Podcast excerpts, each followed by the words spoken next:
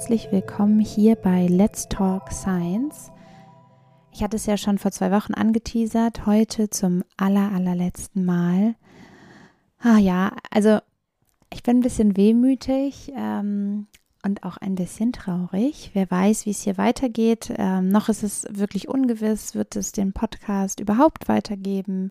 Und wenn ja, mit mir oder in einer anderen Form. Vielleicht bin ich ja auch mal zu Gast, wer weiß das schon. Mm, ich freue mich aber sehr, dass die Podcast-Folge ausgerechnet heute veröffentlicht ist, also heute einen Tag nach meinem Geburtstag und jetzt auch an meinem allerletzten Arbeitstag hier beim Graduiertenzentrum. Ich finde, das ist äh, irgendwie, das Timing sollte so sein. Und ich freue mich sehr, Tobi, dass du wieder da bist und dass wir zusammen heute diese Folge miteinander machen. Vor zwei Wochen meinte ich ja schon, dass ich sehr, sehr gerne nochmal zurück zu Social Media kommen würde und zu Wissenschaftskommunikation. Und ich verfolge gar nicht unbedingt die Kommentarspalten vom CHU Instagram-Kanal beispielsweise. Aber gibt es das, dass ihr manchmal Meldungen habt, wo Leute da irgendwie auch politische Meinungen mit einbringen und kommunizieren? Und habt ihr da schon mal irgendwie also ich weiß, ich kenne das vom ZDF. Mhm. Die haben ja so einen Kodex, mhm. so einen äh, Social Media Kodex. Das heißt, es gibt Leute, die können natürlich alle kommunizieren, alle der unterschiedlichsten Einstellungen und wie auch immer, solange es in einem gewissen Wording bleibt und gewisse äh, Statements nicht fallen. Und sobald das passiert, machen sie auch darauf aufmerksam und dann werden Kommentare tatsächlich auch gelöscht und Leute auch aktiv angeschrieben und wenn nötig tatsächlich auch, glaube ich, blockiert.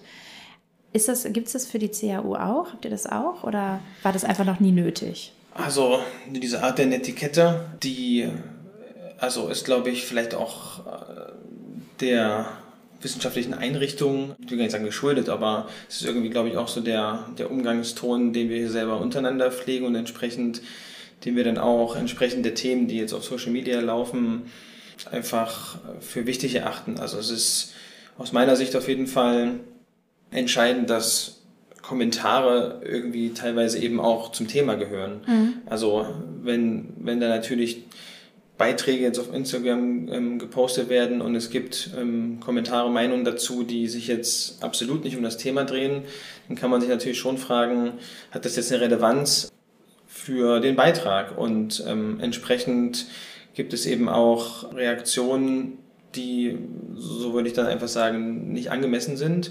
Und klar, wenn bestimmte einfach Grundregeln und eine Art von Grundumgang miteinander, bestimmte Rechte auch verletzt werden, dann hat das da absolut nichts äh, zu suchen und das ähm, muss dann einfach auch beobachtet werden. Es gibt ja manchmal auch einfach automatisierte Kommentare und Beiträge, ja. Wo man dann einfach auch entsprechend mit umgehen muss. Aber ich weiß zumindest aus, also sagen wir mal, aus diesem Forschungsschwerpunkt auch gesehen, bin ich ja einfach auch sehr für die Inhalte, die äh, teilweise eben auch ne, forschungsbezogen sind. Das ist immer gar nicht unbedingt so kritisch, dass es jetzt aus meiner Erfahrung bisher mh, hm, Kommentare gab, die da jetzt zur Diskussion anregten. Aber okay. das wird sich vielleicht ändern. Man merkt schon, oder ich merke, um es vielleicht so zu bleiben, dass einfach, also es einfacher fällt, über diese Ebene natürlich Sachen zu kommunizieren, als man es vielleicht in Person machen müsste oder würde. Mhm. Also es lädt natürlich dazu ein, dass man schneller Informationen und Meinungen abgibt. Ja. Ähm, aber ich weiß nicht, wie du vorhin gesagt hast, ne, wir sind irgendwie alles Menschen und ich finde ist nett, wenn man den Umgang auch miteinander wertschätzt. ja, stimmt.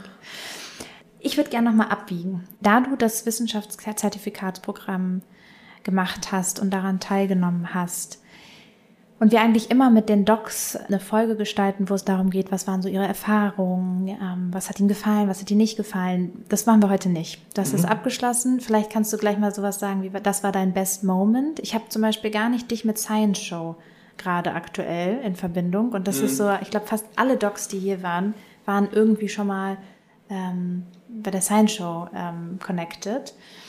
Und, und das fand ich ganz spannend jetzt, die letzten zwei Folgen mit Patrick und Verena zu fragen, Was war denn eine Sache, die dir fehlt? Also, wo du sagst, vielleicht jetzt im Volontariat oder auch jetzt noch, wo du sagst, das hätte dir total geholfen, wenn das noch im Angebot gewesen wäre. Das wäre einfach schön, da auch in diesem Bereich äh, Wissenschaftskommunikation ähm, geschärft zu sein.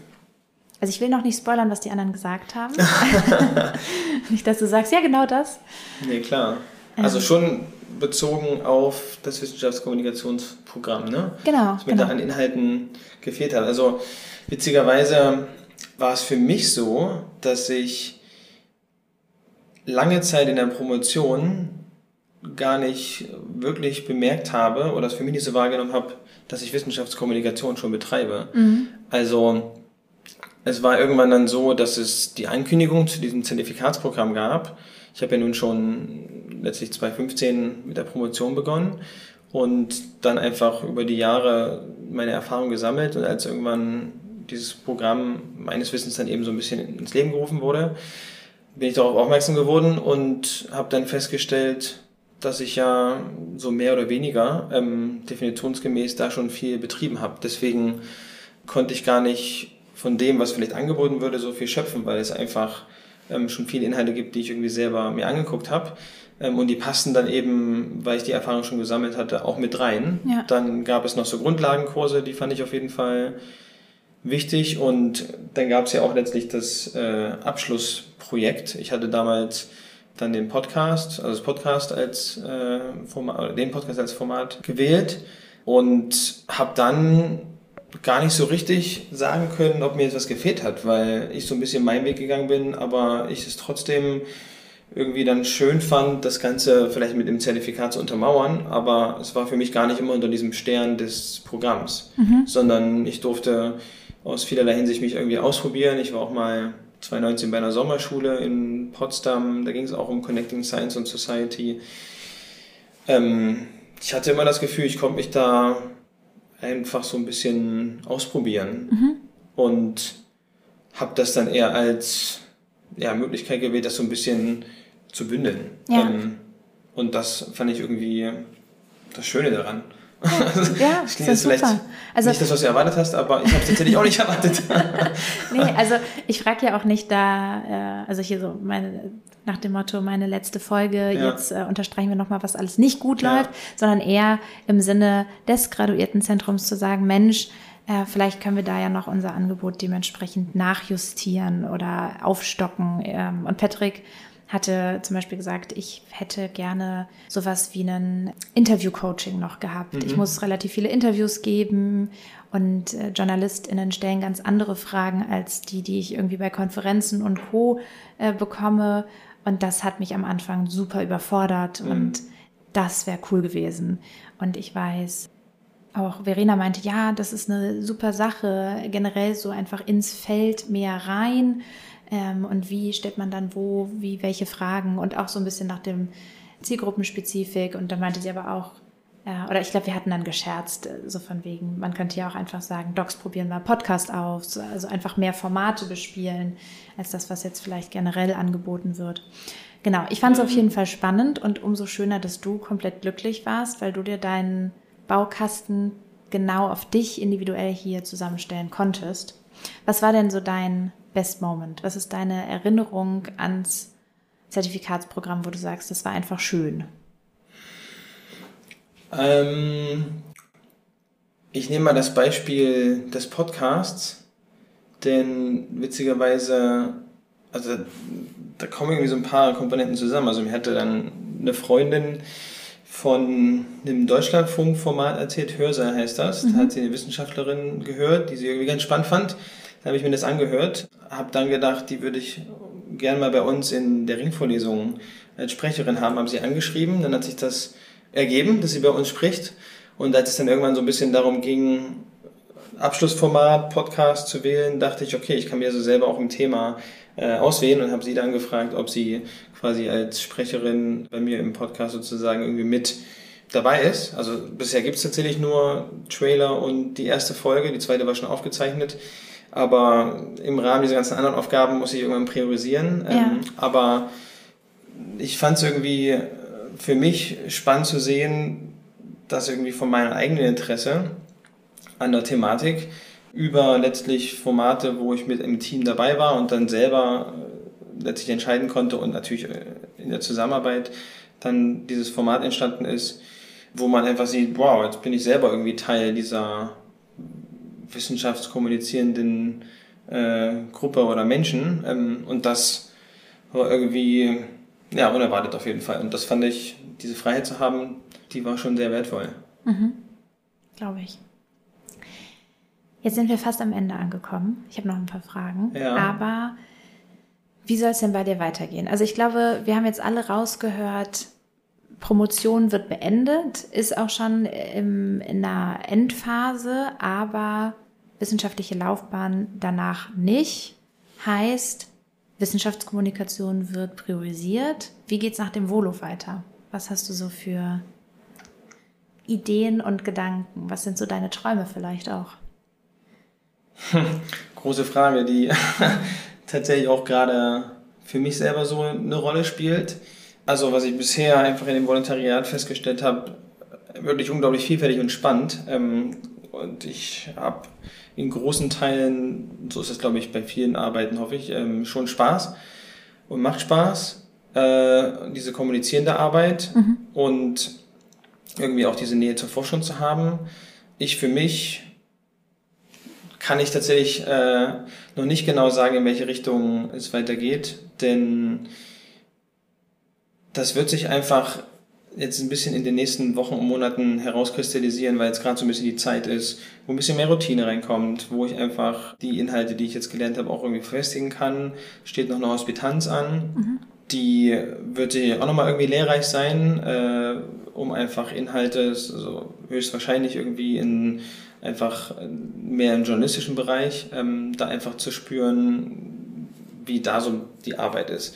Und äh, gleichzeitig bin ich auch immer, aber das ist jetzt auch in dem Forschungsschwerpunkt so der Forschung gern so verbunden. Da ich aber selber einfach meine Promotion noch nicht abgeschlossen habe, ist einfach ja natürlich dieser Weg jetzt in der Forschung weiter zu bleiben gar nicht wirklich offen. Aber ich will einfach versuchen, die Dinge, die ich gerade so eben mit der Promotion auch ähm, am Laufen habe, abzuschließen. Und dann lasse ich so ein bisschen mein Gefühl, glaube ich, mit entscheiden. Also mhm. heutzutage, ähm, weil einfach die Möglichkeiten, die ich gerade bei mir sehe, alle irgendwie spannend sind, wird es wahrscheinlich auch tatsächlich so ein bisschen heutzutage von, von vielen anderen Faktoren mit entschieden werden. Ähm, aber für mich einfach diese Zeit, die gerade bei mir so eine Erfahrung wächst, die ist unglaublich wertvoll und ähm, teilweise passieren einfach innerhalb weniger Tage oder Wochen viele spannende Dinge, dass sich das auch wieder ein bisschen verändert. Also ich bin halt grundsätzlich irgendwie ein offener Mensch, würde ich zumindest von mir behaupten und das macht das manchmal auch nicht so einfach, um genau abzugrenzen, das ist jetzt genau das, wo ich Spaß dran habe. Ich glaube, im Rahmen meiner Promotion habe ich auch schon ähm, immer wieder gespürt, dass ich so ein bisschen gucke, wonach mir gerade ist. Ähm, mhm.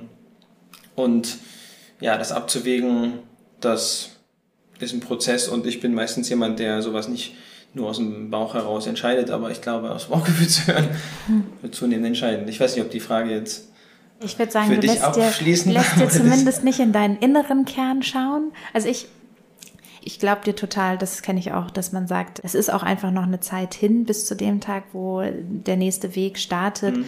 Da kann noch so viel passieren. Selbst wenn ich jetzt sage, das ist es, dann ist es das vielleicht nicht.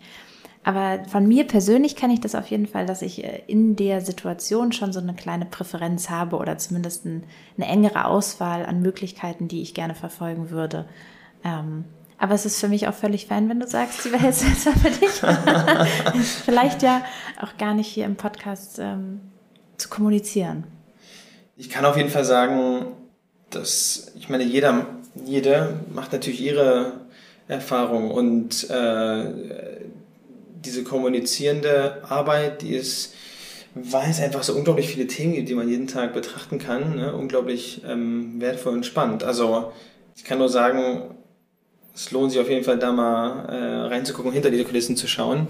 Ähm, das soll jetzt auf jeden Fall nicht so klingen, als wenn das äh, ja kein Weg ist, den ich weiter verfolge. Aber vielleicht gibt es auch irgendwie in meiner Vorstellung dann einen, den ich genauso wählen möchte. Aber das ist jetzt eben nicht so konkret, deswegen ja. kann ich nur sagen, Kommunikation, und das hat sich ja auch im Rahmen der Promotion und dieser forschenden Tätigkeit herauskristallisiert, ist auf jeden Fall ein Element, der mir persönlich, ich glaube, eben auch aus meinem Wesen heraus äh, irgendwie eine zentrale Rolle spielen wird, auch in Zukunft, weil einfach diese, dieses große Ganze so ein bisschen, das kann ich nicht ausblenden. Also es ist für mich auch immer wichtig, irgendwie zu wissen, wofür ich das Ganze äh, betreibe. Also das für mich zumindest gesprochen. Ja. Hast du denn einen Moment, den du aus deinem Volontariat jetzt mitnimmst, wo du sagst, das war ein sehr eindrucksvoller Moment oder das ist vielleicht eine Erinnerung, wenn du ich hatte das ganz lange, ich habe mir mal vorgestellt, dass ich mit 70 irgendwie in meinem Schaukelstuhl sitze und denke, oh toll, das und das habe ich alles erlebt. Schaukelstuhl bist du, okay. ja, irgendwie habe ich mir das so vorgestellt. ähm, ja, hast du, hast du sowas, wo du sagst, das kannst du dir gut vorstellen, dass du da noch lange dran denkst? Jetzt aus deinem Volo. Ja. Ja, ich, ich, mir fällt es immer schwer, nur eine Sache zu nennen. Ich ja. bin wahrscheinlich auf eine, bin ich festgenagelt oder ich weiß, es ist ja wirklich ein absoluter Lernprozess und ich weiß noch so, dann so die erste Pressemitteilung selbst verschickt und dann vielleicht zu gucken, wurde sie von den Medien aufgenommen und man, oder ich habe dann irgendwie, ne, diese Sachen wurden dann irgendwann Routine und dann geht es in Richtung Video, also das, was ich vorhin angesprochen hatte, dieser ähm, Schultütenclub, mhm. also da so ein bisschen, das war glaube ich eines meiner ersten, ja, schon Interview-Videos quasi und das auch witzigerweise alles mit dem Smartphone, also diese Welt heutzutage und Medienwelt, die verändert sich total. Das war schon irgendwie ein Highlight, dass es mit guten Mikrofonen und guten Lichtverhältnissen, aber auch mit dem Smartphone einfach das bei rauskommt. Das fand ich schon unglaublich beeindruckend. Und ich hatte auch in diesem Jahr den, meinen ersten eigenen Pressetermin. Also da wirklich irgendwie verantwortlich zu sein, ähm, für sowohl die Forschenden als auch Projektpartnerinnen da in dem Fall und aber eben auch Journalisten. Es waren natürlich alles nur Journalisten, ähm, also jetzt keine Journalistinnen, aber äh, das war tatsächlich spannend zu sehen und irgendwie auch ja schon irgendwie kribbelig, aber dann auch mal ja diesen Pressetermin durchzuführen, das war schon ein Highlight. Ähm, war auch tatsächlich im im Feld, sage ich mal. So, es war in Malenta, es, war, es ging um intelligente Bahntechnik, hatte gar nichts mit Meeresforschung zu tun. Es war auch das Spannende jetzt, weil einfach im Volontariat viele Themen ähm, einfach bespielt werden können. Und das war, war schon ein Highlight. Ja, schön. Vielleicht auch, fällt mir gerade ein, auch nicht so unwichtig gewesen, auf jeden Fall so diese eigenen Social Media Kanäle zu starten. Mhm das ist schon natürlich auch ähm, ein Schritt, dann einfach zu wissen, dass das jetzt Kommunikationsplattformen sind, die auch nicht stillstehen sollen und da einfach ja, für verantwortlich mit zu sein, natürlich in Absprache mit Kolleginnen und Kollegen, aber es ist schon unglaublich viel möglich oder mir wurde hier viel ermöglicht und das ja, bin ich auch unglaublich dankbar für. Ich glaube, so diese Zeit, auch so diese unterschiedlichen Menschen einfach in den Teams, das ja, wird irgendwie so ein Gesamtpaket bleiben, mit dem ich glaube ich wahrscheinlich, weiß nicht, auf dem Fahrrad sitze vielleicht und dann immer mal in die Zeit zurückschaue, die ich so erlebt habe. Ja. Schön. So, dann haben wir für mich noch eine letzte Frage, die total abstrakt am Ende wahrscheinlich bleiben wird. Aber bevor wir jetzt das Ganze hier beenden und damit auch diese letzte Aufzeichnung hier für mich am GZ. Wie sieht denn deine Wissenschaftskommunikations-Utopie aus? Also was wäre für dich eine großartige Entwicklung für Wissenschaftskommunikation?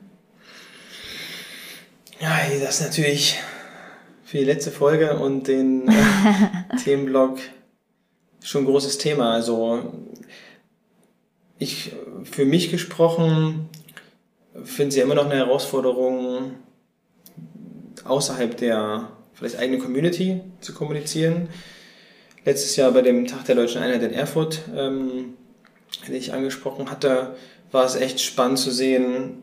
Für uns hier, würde ich sagen, in Kiel, Schleswig-Holstein, aber wahrscheinlich im Speziellen in Kiel ist ja das Thema Meer und Ozean einfach irgendwie relativ präsent, so zumindest meine Wahrnehmung oder sagen wir mal präsenter auf jeden Fall als mhm. vielleicht in anderen ähm, Bereichen Deutschlands. Aber als ich dort vor Ort war, war schon spannend zu sehen. Es gab auch Gäste, die aus Schleswig-Holstein kamen, aber diese Art von Wahrnehmung des Themas, ähm, die unterscheidet sich schon doch stark. Und wie sehr doch alles miteinander zusammenhängt, ähm, das, sagen wir mal, so zu kommunizieren, weil mein Gefühl ist, es ist ja total relevant und wichtig. Also wir leben nun mal in einer, ja, viele sagen Umwelt, ich immer sage Mitwelt, weil wir irgendwie abhängig sind von Natur und von, vom Meer und dem Planeten an sich. Und ich finde es einfach wichtig und ich für mich auch immer spannend, wie es alles irgendwie funktioniert und warum ist das jetzt für mich relevant. Mhm. Und diese ja, Brücke hinzubekommen, diese Inhalte, warum sie jetzt wichtig sind und aber auch zu kommunizieren, das ist schon, obwohl ich denke, ich arbeite schon im Feld, aber immer auch eine Herausforderung für mich, weil sich auch immer vielleicht in Menschen hineinzuversetzen, die damit nicht tagtäglich zu tun haben, das ist ja unglaublich herausfordernd, ja. Ähm, kann Spaß machen. Und ich glaube, so ein bisschen die Utopie dabei oder der Wunsch ist einfach, ähm, dass das ja auch gelingt, um so ein bisschen vielleicht jetzt banal zu bleiben, aber ich glaube, das ist eben nicht immer der Fall. Und für mich jetzt eben aus der Sicht gesehen, dass das Thema, dafür brenne ich halt, ähm, und auch spannend ist und es irgendwie lohnt, sich das einmal anzugucken. Ähm, ich bin nun Mitte 30. Ich weiß nicht, ob wir jetzt schon nochmal eine Generation unterschiedlich sind.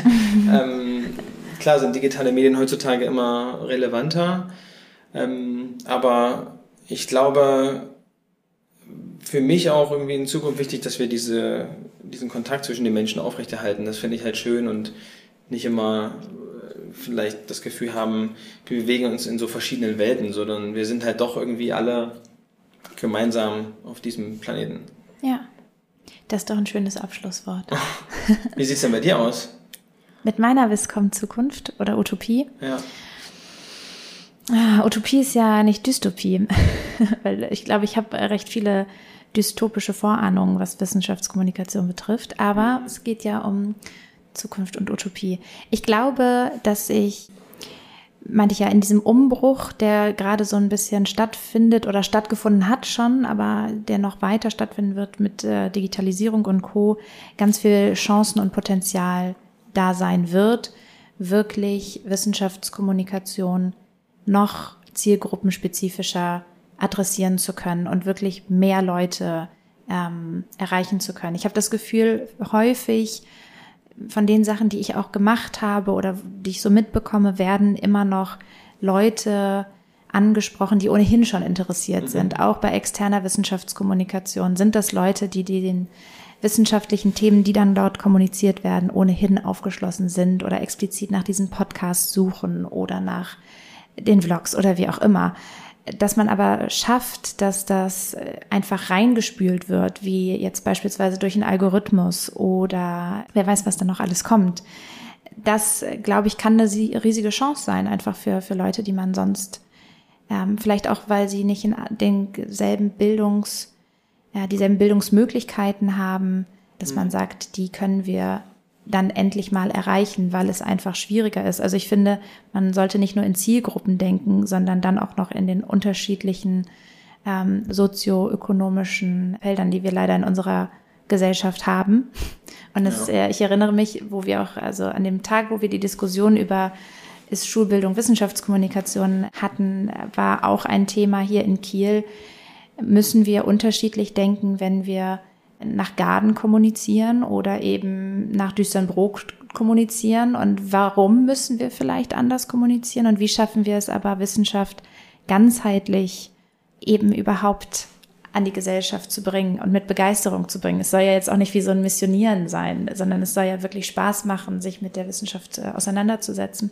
Und ich glaube, das ist was, äh, wo ich ganz viel Zukunft und ganz viel schöne Entwicklung sehe. Ich habe auch das Gefühl, dass eine Umstrukturierung stattfindet und ein Umdenken allgemein von Wissenschaft, also von diesem Natur ist stark naturwissenschaftlich geprägtem weißen Kittelbild im Labor hin zu deutlich diverser, deutlich mehr Humanities schaffen es so langsam aus ihren Nischen rauszukrabbeln und auch eine Plattform zu bekommen. Und auch da sehe ich ähm, noch viel Bedarf und noch viel Entwicklung, aber auch ganz, ganz viel Potenzial. Und ich glaube, Stichwort Smart Cities, also ich glaube auch über die Stadtkommunikation und über Stadtmöbel, die so eine Stadt inzwischen hat, kann man auch in Zukunft ganz viel direkte Kommunikation machen. Aber ich sehe auch viele Herausforderungen und ich sehe auch viele Gefahren. Ähm, so haben wir ja vorhin angerissen. Bitte?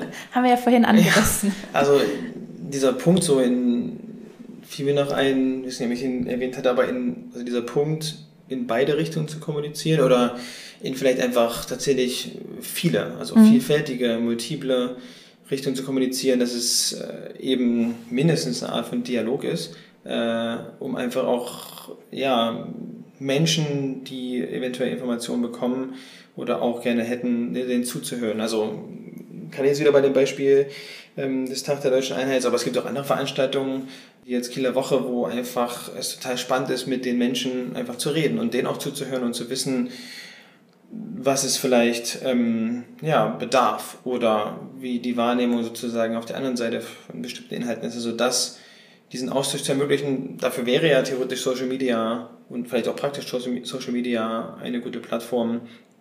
Aber ähm, schön, also es ist meistens ja immer noch in diesem direkten Umfeld äh, oder direkter Kommunikation von Angesicht zu Angesicht. Also das ist halt natürlich irgendwie sehr herausfordernd, ähm, zeitlich vielleicht gesehen, aber es ist eigentlich, weiß nicht, das würde ich sagen, was es nachher ausmacht. Ja, also ich, äh, ich bin mal gespannt. Mhm. Zwei Punkte. Der erste Gedanke war, dass ich auch das Gefühl hatte, dass gerade Corona uns aufgezeigt hat, wie wenig tatsächlich wirklich die breite Gesellschaft über wissenschaftlichen Alltag und Forschung, also um die, um die Situationen drumherum, nicht nur um die Fakten und Erkenntnisse, die dann mhm. kommuniziert werden, sondern wie kann man überhaupt sich das vorstellen? Wie ist der Zugang? Wie funktioniert dieser nicht so einfach in eine Schublade zu greifender Beruf. so, und, und, da muss natürlich noch ganz viel passieren und passiert gerade. Ähm, und der andere Punkt, den du meintest mit dem äh, Eye-to-Eye-Contact, ähm, ich glaube, es ist was, was wir noch bevorzugen, aber ich glaube, das verändert sich. Ich glaube, es ist was, was wir so kennengelernt haben und auch die Generationen über uns. Das merke ich auch alleine an dem kleinen Faktor Zoom-Meeting. Mhm. Wie viele Leute meinen, oh, ich bin so froh, dass wir diese Zoom-Meetings nicht mehr haben. Ich finde es viel schöner, dass wir uns jetzt treffen und uns äh, sehen und ja. ähm, alles, was da mit reinspielt. Aber da kommen Generationen, die äh, ihre Hauptzeit, ihre Hauptfreizeit ähm, mit Social Media, mit digitalen Tools und Co. verbringen. Die haben eine andere Gewichtung. Und ich glaube, äh, es wird das nie komplett ablösen. Ich glaube, auch da wird der persönliche, menschliche, die Interaktion schon ein wichtiger Bestandteil bleiben, aber die Bedeutung, die es für uns hat, wird dort nicht mehr so sein. Und dann ähm, müssen dementsprechende Alternativen in der Kommunikationsvermittlung mindestens auf dem gleichen Level wie ein persönlicher Austausch da sein, damit es nicht wegfällt. Mhm. Also. Aber das ist meine individuelle These. Vielleicht ist es auch nicht so. Ich weiß, viele finden das deprimierend, dass das vielleicht mal so kommen wird. Ich glaube, es ist eine Entwicklung. Ja, also unglaublich viel Potenzial hat es natürlich schon, wenn, wenn vielleicht globaler gesehen Informationen abrufbar sind oder man eben, sind ja nun, wir sind ja nun mal einfach sehr global vernetzt und entsprechend ähm, spiegelt sich das dann vielleicht auch in der Kommunikation, Art und Weise und inhaltsmäßig wieder. Da würde ich dir schon absolut recht geben. Ähm, ich finde es manchmal einfach schwierig. Also man bewegt sich halt immer so zwischen dieser globalen Sicht ne, und irgendwie auch in dem regionalen Kontext, in dem man sich selber bewegt. Also mhm. ich finde es entsprechend klar, die Mischung, die ist unglaublich reizvoll und gleichzeitig fällt es mir manchmal zumindest auch auf, wie ähm, sehr man vielleicht in dieser ja, digitalen Welt auch sich einfach, ich will gar nicht sagen verlieren kann, sondern eher mit beschäftigen kann. Aber so das, was irgendwie mir als Mensch auch dann gut tut, das ähm, ist manchmal vielleicht einfach vor der Haustür. Mhm. Und natürlich, aber das, das führt jetzt wahrscheinlich sowieso zu weit. Ähm, es ist natürlich so, dass ich auch äh, allein von meinem Lebensstil und so, ne, natürlich grundsätzlich das global irgendwie ist runtergebrochen Nutzer insgesamt. Deswegen muss ich mich auch, will ich mich auch damit beschäftigen. Aber vielleicht werden wir uns in fünf Jahren wiedersehen oder früher und dann schauen wir mal, in welche Richtung sich entwickelt hat. Ja. Aber er hat die Zeit vor der Corona-Pandemie jetzt so vorhersehen können, wie es gerade vielleicht aktuell läuft. Ne? Also ja. da hast du schon recht, das wird sich schnell wandeln. Ja, also auch da, ich bin mir sicher, viele, die das hören, ähm, denen gehen vielleicht die Nackenhaare hoch. Aber ich habe manchmal so Momente, wo ich mir die Frage stelle, also ich glaube, alle neuen Tools und jegliche Form der Kommunikation, die neu dazukommt, also ob das mal ein Fernsehgerät war, was zur Zeit mhm. der Einführung des Fernsehgeräts ein tierisches Ding war, das war so die Verrohung der Kultur, wie kann das das geben? Ganz, ganz viele Leute hatten Zugangsprobleme. Und jetzt, das kann man nicht, also das will ich vorweg schicken. Natürlich kann man das nicht eins zu eins so sehen. Zeiten waren anders, ähm, geschichtliche Kontexte waren anders. Alleine jetzt Fernseher mit Social Media Plattformen zu vergleichen, ist natürlich nicht möglich. Aber ich, ich habe noch, vielleicht verändert sich das, die Vorstellung davon, dass wenn neue Dinge entstehen, definitiv neue Herausforderungen und Gefahren damit kommen, man die aber auch erstmal erlernen muss. Also so eine Plattform kommt, Leute nutzen diese Plattform und es wird irgendwie erst peu à peu klar, wo schlummern denn nun die Gefahren, wo, worauf muss man achten, wie muss man sensibilisieren, wie justiert man quasi nach, wie kann man ein gewisses Bewusstsein schaffen. Und in meiner Vorstellung, und vielleicht ist die sehr naiv und romantisch, schafft man das in den nächsten Jahren, um dementsprechend das, äh, die ganze positive Form der Kommunikation, die dort möglich ist, äh, auszunutzen und das nicht per se zu verteufeln, was ich ganz häufig bei noch so jungen Plattformen wie TikTok oder Snapchat feststelle, wo wirklich Leute sagen, ich, ich möchte mich diesen Plattformen überhaupt nicht. Äh, mhm. Ich sehe gar kein Potenzial für meine Wissenschaftskommunikation. Und auf der anderen Seite sind da Zielgruppen, ähm, die dann gar nicht angesprochen werden oder von den Leuten, die sich diesen Zielgruppen nähern. Und dann muss man auch gucken, sind das die, die wir wollen, die mit denen kommunizieren. Aber jetzt sind wir doch irgendwie, dein positives Abschlusswort ist jetzt doch nicht geblieben. Ähm, ja, ich glaube, da könnten wir jetzt wahrscheinlich noch zwei Stunden weiter drüber diskutieren und philosophieren. Das ist halt so, was kann in Zukunft kommen, was kann in Zukunft passieren. Genau, vielleicht sehen wir uns in fünf Jahren wieder. Fände ich spannend. Ja, sonst, mir sind äh, auch wieder zwei Dinge eingefallen, aber wir sagen jetzt hier. Noch, also, nein, nein äh, das dann in fünf Jahren. nee, dann vielen, vielen Dank, dass du heute hier zu Gast warst. Sehr gern. Hat mich ja, sehr gefreut und spezielle Folge für dich auch auf jeden Fall. Ähm, darf ich dir auch noch Fragen zurückstellen oder das ja. machen wir dann offline? Nein, kannst du machen. Ich weiß ja nicht, deiner, deiner Zeit hier im Podcast, das kommt jetzt aber wirklich spontan, ähm, die Art der Idee und, weiß nicht, äh, Richtung Highlights, kannst du da für dich aus dem Bauch heraus, dich, hat sich so ein bisschen das Format auch gewandelt äh, für dich oder so ein bisschen die Ausrichtung und ja, hast du auch für dich so eine Anekdote eigentlich, mhm. die dir hängen geblieben ist? Also ich habe ja auch in der Corona-Zeit angefangen hier mit dem Podcast. Das heißt, die ersten vier Doppelfolgen sind tatsächlich alle via Zoom entstanden. Mhm. Und von daher würde ich sagen, der Podcast hat sich geändert, einfach weil die Live-Aufnahme was ändert. Die Live-Aufnahme ist ein Tick spontaner. Ähm, da ist einfach das, was wir gerade meinten, da ist ein Tick mehr Menschlichkeit mhm. dabei. Und äh, ich hatte super, super lustig, sympathische digitale Aufzeichnungen, aber ich hatte noch lustigere Aufzeichnungen tatsächlich in Person, einfach weil da ein gewisser Spirit im Raum dann ist.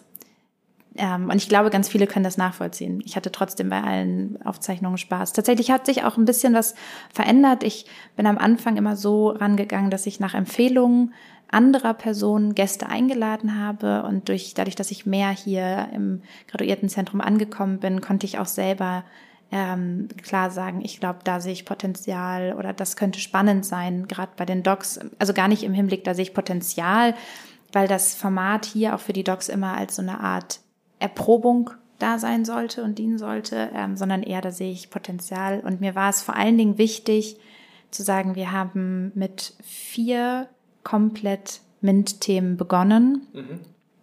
Ich möchte jetzt definitiv aktiv darauf achten, ein Gleichgewicht zu haben. Mhm.